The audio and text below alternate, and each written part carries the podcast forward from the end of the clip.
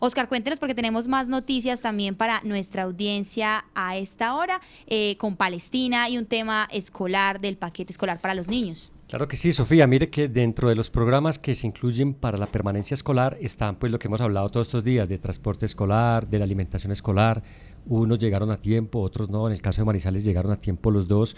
Eh, en Caldas aún no se ha resuelto lo de la alimentación escolar porque mientras se firma el contrato, los detalles, todavía están estos cerca de 60 mil niños sin el servicio.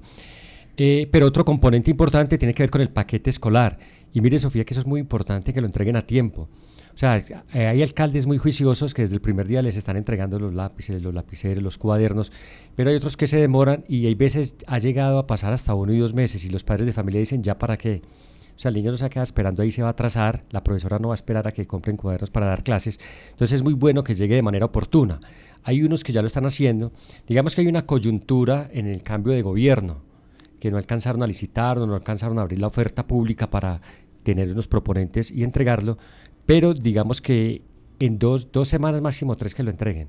Sería como, como lo ideal en esta ocasión, pero con la promesa de que para el 2025, ya con su primer gobierno y sabiendo cómo es, que estos tres servicios se entreguen desde el primer día de enero que se, eh, se inicien las clases. Así es, Oscar. A mí es que me parece increíble que cada semana tenemos siempre como un nuevo atraso en términos de educación.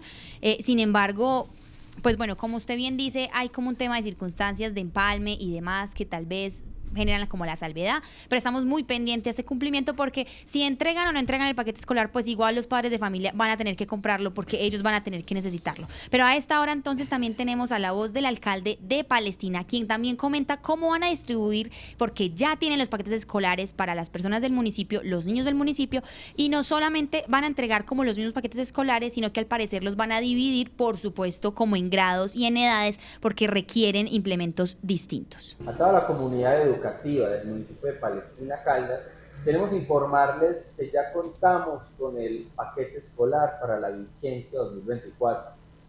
Hicimos un proceso de planeación en el cual solicitamos las diferentes listas de los elementos escolares solicitados por las instituciones educativas. Sacamos elementos en común y así en ese orden de ideas eh, montamos la invitación pública con el fin de que pudiéramos elegir los elementos que son más necesarios para nuestros niños, niñas y jóvenes para el periodo académico de esta vigencia. Así entonces, vamos a entregar tres paquetes escolares diferenciales. Uno, el paquete escolar de transición. Dos, el paquete escolar de primaria. Y tres, el paquete escolar de secundaria.